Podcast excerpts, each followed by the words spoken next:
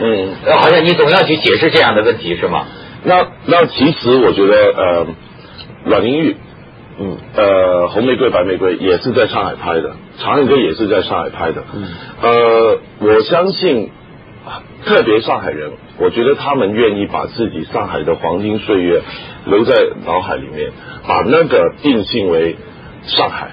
嗯，阮玲玉集中在二三十年代，红玫瑰、白玫瑰也是三十年代的。嗯，那长恨歌的跨度比较大，他从四四七四八年开始，一早一一直到八一年，所以他的确从新中国成立以后，有老上海那种精细的、很精致的东西，在电影里面慢慢会不见不见了。嗯，那我相信，其实我觉得某个程度，上海人还是愿意把自己。最美好的印象停留在老上海的那个啊，但是你为什么也好像是特别迷恋这个旧上海呢？我我我我相信这个这个跟胭脂扣胭脂扣有关系。胭脂扣虽然不是在上海拍，但是我胭脂扣让启动启发了我，我觉得我是喜欢，我蛮糜烂的一个人。我常常开玩笑说，要是我长在二三十年代，嗯，是那种纨绔子弟的话，我是嫖倒。嫖赌，吃喝嫖赌抽抽都来了，嗯，哇，嗯，我现在已经几样嘛，喝酒抽烟，嗯。啊，就是但但是没吹大烟啊，你也找不着啊。那我是真的觉得你刚刚说那个很有意思，就是因为我发现上海人直到今天啊，你比如说，我举一个例子啊，我刚刚前几天看了一个纪录片，那个纪录片很有趣，是个上海的一个官方的宣传纪录片，嗯，是讲上海历史的，嗯。那么我发现他整个纪录片就是十分钟长不长，他花很多篇幅去讲呃二三十年代的上海，四十年代的上海。现在不讲，现在也讲，就很少。最妙的是什么？我们都知道文化大革命的十年，嗯，在上海是闹得多厉害，对不对？夺权，夺权了，什么上海闹得多厉害？但是整个文化的我哎看表数的，重新看一次。整个文革在这个十分钟片里面是六秒钟，哦，是六秒钟。然后二三十年代那部分呢，起码是五四五分钟。你就看到什么？就上海人他怀旧，他他的历史观了，就是他是现在是直接从二三十年代就跳到现在啊，他中间那些日子不见了。这个很有趣，因为王安忆的小说是一九九五年出版的，一出版以后就马特别。在上海是非常受欢迎，嗯，很多人甚至很多上海女孩子说这是一本教材，教我们怎么做上海女人，嗯，但也有人分析为什么《长恨歌》那么受欢迎了？嗯，九五年上海已经开始发展了，对，这个小说是他们在上海 is coming back，上海回来了，嗯。经济发达了，发马上发展成一个国际大都会，这种心理状态以后以下。底下去看一个上海的黄金岁月，嗯，因为小说里面写的就是过去上海那种东西流逝了嘛，对。但是你要是上海不是在这个发展当中的心态，上海回来了那种状态底下，那你只能追脸那个东西，就就心情就不一样了，对对对。好，所以有人分析长恨歌受欢迎是这种，对，这是天时地利，对。所以上海是一个。今天他特别有一种我们回来了那种感觉，注意这个字回来了。对，他不，他跟比如说你说深圳、广州都不一样。深圳、广州时候他是起来了。对，上海呢，我们就回来了，就跟一个老老字号。对，哎，又我又回，我又发对不对？他是回来了，别的地方是起来了。对，他们说要跟四九年以前接轨嘛。对，但我常常说那个东西是讲很容易，但是真的要跟四九年以前接轨，我觉得因为四九年新中国。一建立起来，很多老上海的那种生活方式啊，那种那种观念啊，那种东西是一刀切下去的。嗯嗯，你现在我觉得，你顶多上海是繁荣，上海今天是国际大都会，它的繁荣，它的富起来，我觉得是这个世代的富起来，这个世代的世代的，你很难回到那个旧梦，再也找不回来了。对啊，特别那你在拍电影里出现的这个上海旧梦。有你觉得有多少是你自己想象的？哎，这个这个有趣，因为香港不光是我一个人拍上海，包括像比如说王家卫虽然拍拍上海呃香港的背景，但是他带着非常浓的上海的情调。嗯也有一些香港导演拍过上海做背景的题材。嗯很多上海电影圈里面的人、影视圈里面的人，反而觉得，哎，怎么搞的？香港这几个导演反而拍上海拍的比我们上海的本岛的导演到位了，嗯。精致一点，很多细节丰富一点。那这个这个，我觉得我们这一代，我们接触到。还有幸接触到一些我们成长的过程里面，四九年不是很多富有的人、企业家都移居到香港来跑到香港去我记得小时候，嗯。我不是上海人，我是广东人，但是我念培正那个不错的学校，对一个基督教的学校，对，那放学了就跟几个上海小同学到他他们家去玩，嗯你永远看不到他的妈妈会穿着一个睡衣，穿着一个拖鞋从卧房里面跑出来的，头发弄好，化化点妆，穿个旗袍，穿个高跟鞋出来招招呼我们小朋友。喝牛奶啊，吃饼干啊，这样子。那我想，哎，我为什么我妈妈不是这样子的？从卧房出来就穿个 睡衣。反而是上海弄堂里的这个女性 有穿着睡衣上街的这个习惯。是今天呐、这是今天过去是很精细的，都是修身美仪的啊。而且还有一个东西，我觉得很有趣。我也有一个朋友也是上海人，他家是怎么样的家庭？他从小长大那个家庭啊，是每年到了吃大闸蟹的季节，他们他上海人又喜欢就住一块，在香港，嗯所以说同一个家族的远远亲也都聚在一个大院那样子啊，在在不晓得在北角还是什么地方，北角是对对小上海，对，一个很大的一个一个房子啊。然后呢，到了吃大闸蟹的季节的时候，他们家还是做买卖做生意的。那那个季节里面，就每天中午十一点到晚上十一点，就院子里头就摆满了几张桌子，然后就这个蟹就不停上，家里面就不停有人来吃。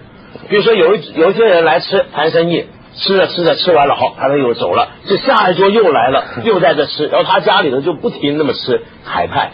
哎呦，真是。那我我我我把那个说完，就是说，那为什么香港那个呢？所以我我回应你，那个是不是我们自己的 illusion 有一些想象想象？因为我们还是有接触这个东西，生活上当然有些细节我们还还有还有记忆，但是整体上，我觉得在美学上的判断呢，很多资料是要找的。嗯不过在这个资料扎实以后，在这个平台上面，还是应该有它原创的东西。嗯那个原创，我觉得得自于我们小时候很多记忆啊，或者呃资料比较比较开放，让我们找得到。特别八八十年代初，就是改革开放以后，嗯我们的确有机会看到很多老上海电影。嗯三十年代的、啊、四十年代的什么小城之春啊、乌鸦与麻雀了、那那种东西要找找得到，但是问题是，我觉得有很多东西不是看个电影模仿就可以模仿得来的。你原来的小时候一直存在你生活记忆里面、生活细细节里面，一直跟着你长大的东西，原来很重要。嗯，那那当然，在创作过程里面，有一些是我们想象的，我们不可能还原一个百分之百的老上海，只是那个调性、那个情调有点像。你看，追求那个细节丰富，我觉得那个很当然很重要。你看，我还看到一些评论，就说这个长恨歌呀，说你实际上是要借着拍上海，是拍你心中的香港。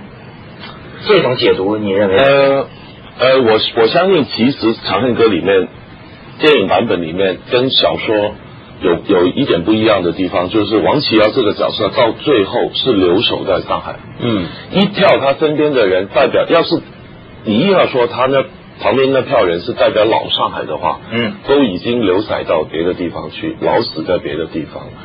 那我相信有朋友解读这样子的话，是因为我过去的电影啊，包括《越快乐越堕落》，呃，都有一些香港人的身份认同的问题。嗯嗯啊，所以很很容易就是把王琦瑶跟我自己本人对香港的感情连连接在一起。我朋友跟我开玩笑，你是港版的王琦瑶，对。港版王琦所以我我觉得，嗯。中香香港经过几次的大移民潮嘛，嗯，对，八四年一次，八九年一次，对，呃，九七年前一次，嗯。但是对我来讲，我的确从来没有考虑过拿个要走保证啊，要要我我我觉得我我是肯定会留守在香港的人，嗯，这港版王七要留守在香港。对对对，咱们现在可以看一段这个《调整歌》啊，看看其中流露的情调。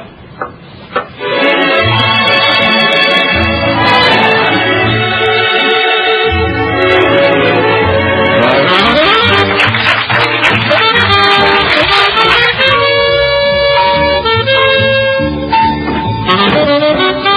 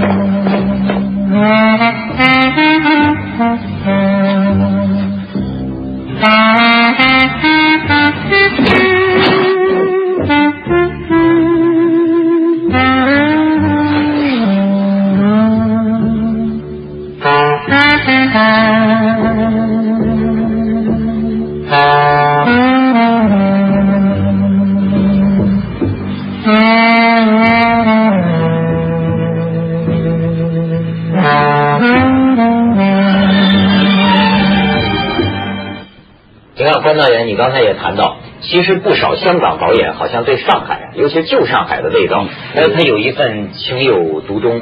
对，你说你这个广东人，这土生土长的香港人，他怎么喜欢追寻那个东西呢？他是咱这我就不懂了。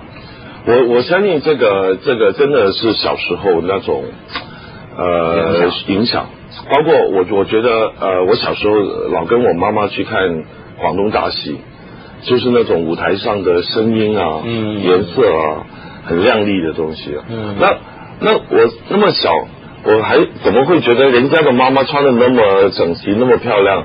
那我妈妈为什么不穿的这么那个了 啊原来所以我相信这个本质上还是对美的东西的一个追求。觉得小时候看见上海女人穿衣服漂亮，种下了根儿。对对对 因为我想香港，很多人就说香港跟上海有个很特殊的双城对双城的关系嘛对。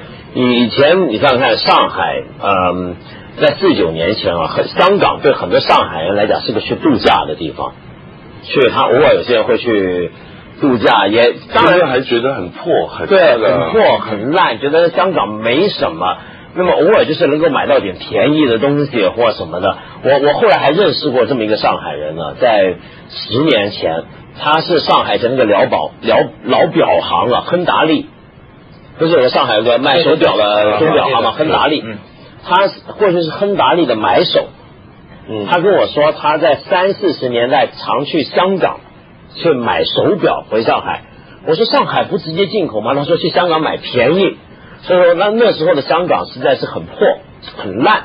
对那么，但是到了四九年后，很多上海人来了香港之后啊，其实你知道香港现在也是老的那种洋楼啊、洋房啊，是以前一些上海建筑师设计的。嗯嗯嗯。是很多上海当年高层社会来到香港，教懂了很多香港人，呃，什么叫好东西，而且呃，上海当时的确是全国最繁华、最美好的城市。那些人带了一些东西到香港，等到七八十年代香港自己发展起来之后，现在又回过头其实影响上跟。上海人，我觉得其中一个原因是跟那个上海富有的人企业家来了香港，对对香港经济发展，我觉得它有一定的原因在里面。是是哈，所以上海人老老那个看着香港经济起飞的时候，有一天我没有赶过香港，但是他觉得今天已经赶过香港了，不拿香港来跟上海比了。对他现在看的是东京跟纽约。嗯哎，你常去上海了啊，那你对今天的上海和香港，你作为香港人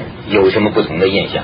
呃，我蛮同意刚才我们闲聊的时候，呃，文道讲的，我觉得他的确变成一个国际大都会。嗯你走在淮海中路的高架桥上面，两边那种啊，那那个东东西的确是很宏伟，的确有点曼哈顿的味道，啊曼哈顿的味道。嗯但是我觉得外面的东西跟里面的东西，我我有机会，比如说拍广告，我我找个样品屋去拍，嗯，它里面的材材质，我觉得跟香港还是有差别。嗯这方面我相信它还还当然还要进步，不然它光有那个外表，里面的东西不行。对，就是软件不行。对，软件不行，还有细节不行。对，我我觉得这个很重要，就是比如说你看关启谋拍的电影啊，他拍的上海，让很多人觉得很到位，又有很多人觉得那不大像上海。为什么？我常常觉得就是那个细节。呃，有些上海人觉得那很像上海，但是又不大像。为什么？因为那个细节是今天的上海没有的。嗯。在过去的上海是很讲究细节的。对。这个是好的那一面。一个建筑跟另一个建筑比较拼真输赢的时候，就看细节。你这个磨下磨下那个 finish，那个那个那个感觉怎么样？就那边就分别就出来了。所以反而是我看过一个上海文化人文人写的文章，他说现在的上海就是这个繁华下的苍白，他就觉得里边。对我我就是说嘛，我们刚才闲聊的时候，香港，你刚才说是香港有点是一个。蛮单单一的，对，很单一的一个城市，一个城市。嗯，上海，我觉得有机会，最近公余，比如说跟一些朋友吃饭的时候就讲了啊，今天晚上吃完饭到哪里喝一杯啊？大家都说哟，昨天晚上去钱柜了啊，今天晚上。不要再唱，就每个人是唱卡拉 OK，好，结果到头来那天晚上当然还是还是去钱柜，所以 就就是你比如说我最近去威尼斯，你看到啊吃饭可以变成一种一种节目啊，到 St Marco Square 倾听那些咖啡那些拉咖啡厅那些拉小提琴，嗯，可以耗一个晚上，这喝红酒啊这样子，我觉得。外面的确有很多不同的选择，上海我觉得其实应该有啊，它发展的那么好，那么快回来了哈。但是为什么人的生活的那个质感越来越单单一？是是是，对，实际上就是刚才咱们说的，说夜生活，实际夜生活包含的。节目可太多了，很丰富。哎，但是往往你像我们这个香港打工仔，他也是理解说咱们去过过夜生活，那就是唱 K。对对对，说不定或者去夜总会啊，或者什么的。但但但但现在我我想担心就是上海会不会也变成这样？我觉得有有痕迹可以让人相信，他跟香港这个双城啊又有点贴近了点。对，变得像香港了。当然你们说的是楼是建筑，哎，我倒关心的是上海人。这个人，哎，咱们广告之后可以问问关导演。锵锵三人行，广告之后见。其实我跟上海人接触很少，但是有一个很，所以就有个很武断的印象。嗯，你看，反而是从这个徐子东徐老师身上得来的。我怎么觉得这个上海男人呢？他好像呃有点什么呢？就是他可以饱经沧桑，他实际可以经历过很多很多。可是你在表面上看不出他经历过什么。你比如徐老师。实际也是沧桑啊，也是插队知青啊，上山下乡啊，文革呀，都经历过。但是你看，你看着还是一个白面书生，他永远是表面上温文尔雅。所以我觉得你喜欢拍那个时候的上海人，是不是就是他的心理活动，或者他的这个内心敏感？那个时候的上海人，我觉得他们素养，那个、那个、那个质感好很多。你刚才讲。呃，他是一个男生是吧？嗯。但是我我有些朋友也是经历过文革那那段时间，但是他现在还是保养的好好的。我我们做资料收集的时候，一个七十岁左右的老太太，嗯，我们做两一不要说两个小时，我们做半个小时都东歪西倒的这样子的，嗯，我们在他面前不好意思这样子，他就这样子坐着。哎，关导演，你有什么想问的？好，两个小时。呃，拿拿杯茶杯是双手这样子啊，反正有有笑起来或者怎么是遮着嘴遮着嘴巴，那个姿那个姿态没变。我我觉得七十岁不会 这样会垮下来，垮下来没有两个小时就这样子。嗯，所以我觉得我觉得他他那个对自己要求，同时我觉得那个时候的人他们有那种观念是我尊重尊重人家。嗯，现在这这方面比较缺，我觉得。你看，说上海人骂人要是比较难听，就说你没教养。嗯，他感觉就是很多时候表现出来是这个从小的一种气质仪态的修养。对啊，我拍阮玲玉的时候，我真的很幸运，有机会接触到一些老电影人，像孙玉导演，那个时候还没去世，李丽丽、陈燕燕，还有一票那些老老上海先生，嗯，已经老先生的摄影师，但是他来见你或者什么，他还是整整齐齐，那个风度还是。非常好的，可能也因为这种风度，所以你看他电影里边的一些角色哈，是不是他不动声色的，他心里哪怕在翻江倒海，他表面上呢，你只是微微的见到一点涟漪那种。对，呃，我记得陈海山讲过，呃，一个女作家陈海山她说过，上海女人有趣，是因为上海男人更有趣。哎，好多人认为上海男人无趣我没讲过，真的没讲过，因为。上海男人真的只有默默守在一个女人身边，他不见得，呃，比如说有很多小说写那种上海的大亨。